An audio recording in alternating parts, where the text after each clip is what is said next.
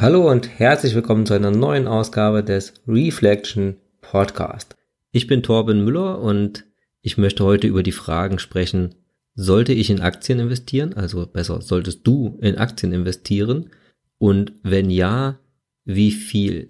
Dabei wird es um ein, zwei gute Gründe für Aktien für den Vermögensaufbau gehen, aber ich spreche natürlich auch die Risiken an, die damit einhergehen und wie man diese selbst durch eben ähm, eine selbstgewählte Asset Allocation, also durch die Wahl des Anteils des Vermögens, welches man überhaupt in den Aktienmarkt investiert, steuern kann. Ich werde auch einige Fragen ansprechen, die du dir stellen solltest, bevor du in den Aktienmarkt investierst. Wenn man von Aktien spricht, dann äh, kommen sofort Assoziationen wie Zockerei oder Zockerpapiere hoch, aber im Kern sind Aktien einmal einfach Sachbesitz. Das heißt, auch wenn sie früher aus Papier bestanden oder heute nur noch in so ein Online-Depot digital eingebucht werden, Aktien verbriefen einen Anteil an einem ganz konkreten Unternehmen. Man wird dadurch natürlich nicht zum Unternehmer, aber letztendlich ähm, ja zum Teilhaber, also zum Eigentümer eines wenn auch sehr kleinen Teils eines Unternehmens. Der zweite Punkt, der uns, uns zu unserem Ziel bringt, nämlich für den Vermögensaufbau, ähm, ist der, dass Aktien langfristig die renditestärkste Anlageklasse sind. Also wenn man Zeiträume betrachtet, die ja über 10, 12, 15 und länger Jahre äh, gehen, dann haben Aktien in der Historie immer die größten Renditen erzielt. Neben allen anderen Anlageklassen, die es da noch so gibt, wie Rohstoffe oder Immobilien, Anleihen. Das sind zwei Gründe, also einmal der Sachbesitz und einmal äh, die langfristig beste Rendite, die Aktien eigentlich beim Vermögensaufbau unverzichtbar machen. Ja, jetzt könnte man sich fragen, warum hat denn überhaupt dann nur jeder Sechste in Deutschland Aktien oder Aktienfonds? Ich denke, es gibt eine Reihe Gründe, aber ein Grund ist, natürlich, also ein rationaler Grund ist, dass ähm, Aktien natürlich ein Risiko mitbringen, nämlich das Kursrisiko. Aktienpreise schwanken nun mal sehr stark und die Rendite, die damit erzielt wird, hängt quasi mit dem Risiko zusammen. Also ich gehe ein erhöhtes Risiko ein, wenn ich Aktien kaufe und werde dafür langfristig dann aber entsprechend belohnt.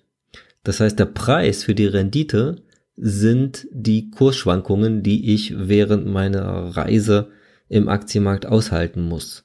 Der Finanzmarkt ist der komplexeste Markt, den ich kenne. Ein System, soziales System mit Millionen von Kommunikationen, von Algorithmen, von emotionsgeladenen Protagonisten, äh, deren Psyche beim Börsenhandel gerne mal komplett verrückt spielt und unser Einfluss oder dein Einfluss auf den Aktienmarkt ist eigentlich null. Es sei denn, du bist gerade Multimillionär und hörst hier zu, dann, dann vielleicht nicht unbedingt null, aber dann auch dann sehr gering. Man kann das vielleicht ganz gut so zusammenfassen. Im Aktienmarkt geht es langfristig rational zu. Das heißt, langfristig orientieren sich die Aktienkurse an der Entwicklung der Unternehmensgewinne und die an der Entwicklung der Wirtschaft im Allgemeinen. Und so haben wir langfristig natürlich schon steigende Aktienmärkte. Deswegen ist es ja auch letztendlich gut für den Vermögensaufbau äh, geeignet, in Aktien zu investieren. Aber kurz- und mittelfristig haben wir sehr emotionale Märkte.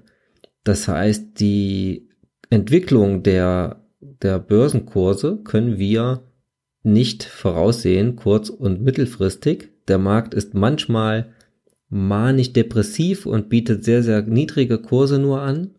Auf der anderen Seite ist er manchmal euphorisch, die Marktteilnehmer sind euphorisch. Ähm, wir haben es mit Ängsten zu tun, wenn die Kurse nachgeben. Wir haben es mit Gier zu tun, wenn die Kurse eine längere Zeit gestiegen sind. Und ja, alle Teilnehmer versuchen für sich das Beste ähm, rauszuholen. Und ja, ist jede Menge, jede Menge Spieltheorie, ähm, Algorithmen traden mit. Es gibt ganz unterschiedlichste ähm, Marktteilnehmer, die kurzfristige Interessen haben, die mittelfristige Interessen haben. Es gibt Spekulanten, die auf fallende Kurse setzen und alles Mögliche. Das heißt, wir setzen uns auf jeden Fall einem riesigen Dschungel von Akteuren aus, die da mit uns im Wettbewerb stehen. Und bevor man in diesen Dschungel eintritt, sollte man sich ein paar Fragen gestellt haben. Und drei Kernfragen oder drei wichtige Fragen, wie ich finde, habe ich dafür mal mitgebracht. Die erste Frage ist, hast du deine finanziellen Risiken abgesichert? Dazu habe ich vor einiger Zeit ein, einen Artikel geschrieben. Da kannst du gerne nochmal nachlesen. Es geht im Kern darum, finanzielle Risiken zu identifizieren und mit geeigneten Versicherungsprodukten dann auch effektiv abzusichern. Die zweite Frage ist, habe ich oder hast du ausreichend finanziellen Puffer für unvorhersehbare Fälle? Also einen finanziellen Puffer anzulegen, ähm, ist sowieso ratsam, unabhängig davon, ob man jetzt in den Aktienmarkt investiert oder nicht. Das ist sehr individuell, wo man sich da äh, sicher oder wie man sich da sicher fühlt. Es geht einfach darum, ein paar Nettogehälter im Rücken zu haben, falls mal ein Finanzbedarf entsteht. Heizung kaputt, Auto kaputt oder was auch immer. Warum sind diese beiden Punkte so wichtig? Also einmal finanzielle Risiken absichern und ausreichend finanziellen Puffer haben. Das ist ganz einfach deswegen so, weil das Aktieninvestment ein langfristiges Investment sein sollte und man zwischenzeitlich nicht gezwungen werden sollte, sich von Aktien wieder zu trennen, weil es eben passieren kann, dass genau dann, wenn man Finanzmittel braucht oder wenn man diese Aktien jetzt verkaufen muss, äh, die Kurse im Keller sind und man letztendlich dann ähm, ja gezwungen ist, mit Verlust zu verkaufen und dann wirklich auch einen herben Verlust realisieren muss. Die dritte Frage, die man sich stellen sollte, ist, ob man Darlehen zurückzahlen kann. Viele Darlehen bieten ja die Möglichkeit zur Sondertilgung an. Und wenn immer man noch Schulden hat, dann sollte man sich gut überlegen, ob man, bevor man in Aktienmarkt investiert, diese Schulden möglichst äh, tilgt, wenn es möglich, wenn es die Möglichkeit dazu äh, gibt oder sich eventuell auch ein bisschen Liquidität zurücklegt, um die Kredite dann zu abzahlen zu können. Private Schulden zu tilgen sind oft sehr gute Finanzentscheidungen, denn wir haben immer mit Rendite und Risiko zu tun. Und wenn man ein Darlehen zurückzahlt, dann hat man im Prinzip die Rendite des Zinssatzes dieses Darlehens. Also wenn ich ein Darlehen habe, was vielleicht vier Prozent kostet und ich zahle 1000 Euro zurück, dann muss ich auf diese 1000 Euro bis zum Ende der Laufzeit keine Zinsen mehr zahlen. Also diese Rendite muss ich sonst erstmal erwirtschaften. Und der zweite Punkt ist, dass ich diese Rendite sicher habe. Das heißt, wenn ich das Darlehen abzahle, habe ich diese vier Prozent sicher. Wenn ich es zum Beispiel diese 1000 Euro in den Aktienmarkt investieren würde, dann bin ich mir nicht sicher, ob ich diese vier Prozent auch überhaupt erziele. Beim Thema Schulden spielen auch noch die Emotionen eine Rolle. Also die Gefühlswelt, die in dir vorgeht, wenn du gleichzeitig ähm, Aktienpositionen hast und gleichzeitig noch nennenswerte Schulden dann könnte man unter Umständen bei Kurseinbrüchen nervös werden und genau das können wir nicht gebrauchen. Zusammengefasst, Risiken absichern, finanziellen Puffer anlegen, Schulden abbezahlen und dann können wir uns überlegen, welchen Anteil unseres dann verfügbaren Vermögens wir in den Aktienmarkt investieren. Ja, kommen wir mal zu einem schönen Buzzword aus der Finanzwelt. Asset Allocation. Klingt Mörder Abgefahren, nerdig ist es aber überhaupt nicht, denn Asset Allocation beschreibt einfach nur die Anteile des Gesamtvermögens und die Aufteilung der Anteile auf die verschiedenen, auf verschiedene Anlageklassen. Kompliziert kann das Ganze werden, wenn man die komplette Welt der Anlageklassen in Betracht zieht für unseren Fall brauchen wir das gar nicht und ich lasse es auch komplett weg hier in der Podcast-Episode. Ähm, wer sich damit beschäftigen mag, natürlich gerne. Da gibt es viele verschiedene ähm, Artikel oder äh, Literatur zum Thema Anlageklassen. Für uns reichen eigentlich erstmal einfach nur drei. Einmal Liquidität, einmal sicherheitsorientierte Anlagen und einmal risikobehaftete Anlagen. Zur Liquidität gehört das Bargeld und unsere Bankeinlagen, also Girokonto, Tagesgeldkonto. Und die Liquidität dient uns zur Lebensführung und auch als Puffer, wenn wir mal ähm, Finanzbedarf haben, dass wir da nicht gleich an unsere Anlagen rangehen müssen. Der sicherheitsorientierte Teil abgekürzt mit RK1, also Risikoklasse 1. Dazu können wir zählen Bankeinlagen, Festgeld, Bausparverträge und auf Euro lautende kurzlaufende Staatsanleihen. Dieser Teil gilt uns als Stabilitätsanker, also als Ausgleich zum doch sehr schwankenden Aktienanteils. Der dritte Anteil ist dann der risikobehaftete Anteil, RK3, Risikoklasse 3. Und darin enthalten sind Aktien und Aktienfonds. Und dieser Teil soll uns die Rendite bringen. Das heißt, hier investieren wir in Unternehmensbeteiligungen und lassen uns durch langfristige Kursgewinne und Dividenden an einem Gewinnen teilhaben. Die Aufteilung zwischen diesen drei Klassen ist sehr individuell und dafür gibt es auch kein Patentrezept. Das heißt, du musst dir erstmal im Klaren sein, wie viel Liquidität du vorhalten möchtest für den Alltag und aber auch für äh, den Finanzpuffer oder den, den Liquiditätspuffer. Und danach dann mit dem Rest der frei verfügbaren Finanzmittel äh, dir dann eine Asset Allocation überlegen zwischen einem sicherheitsorientierten Teil und dem risikobehafteten Teil. Und die Höhe des risikobehafteten Teils, also die Höhe des Anteils, der in den Aktienmarkt geht, der ist auch wiederum natürlich sehr individuell und da kommt es zum einen auf die persönliche Risikobereitschaft an. Da drinne sind so, so Fragestellungen wie, wie sicher ist dein Gehalt? Wie, also wie sicher ist dein Einkommen? Sind andere Menschen von dir finanziell abhängig? Hast du schon ein größeres Vermögen zum Beispiel eine schuldenfreie Immobilie oder direkte Unternehmensbeteiligung, wo ein gewisser Cashflow zu erwarten ist, aber auch weiche Faktoren wie wie ist es, wenn es an der Börse mal bergab geht? Behältst du dann die Nerven? Also hast du vielleicht schon ein bisschen Erfahrung im Aktienmarkt gesammelt. Wie viel Risiko musst du auch überhaupt eingehen, um deine Ziele zu erreichen? Das sind alles Fragestellungen, die einem helfen, Richtung, wie ist die persönliche Risikobereitschaft und wie hoch sollte dann das, der Aktienanteil sein. Der zweite große Einflussfaktor ist der Zeithorizont.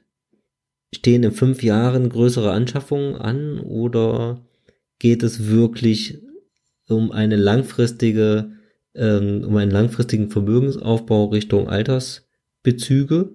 Also möchte man die aufbessern? Sprich, wie lange hast du Zeit, bis du wieder entsparst? Je länger der Zeithorizont ist, desto größer kann natürlich und sollte auch der Aktienanteil sein.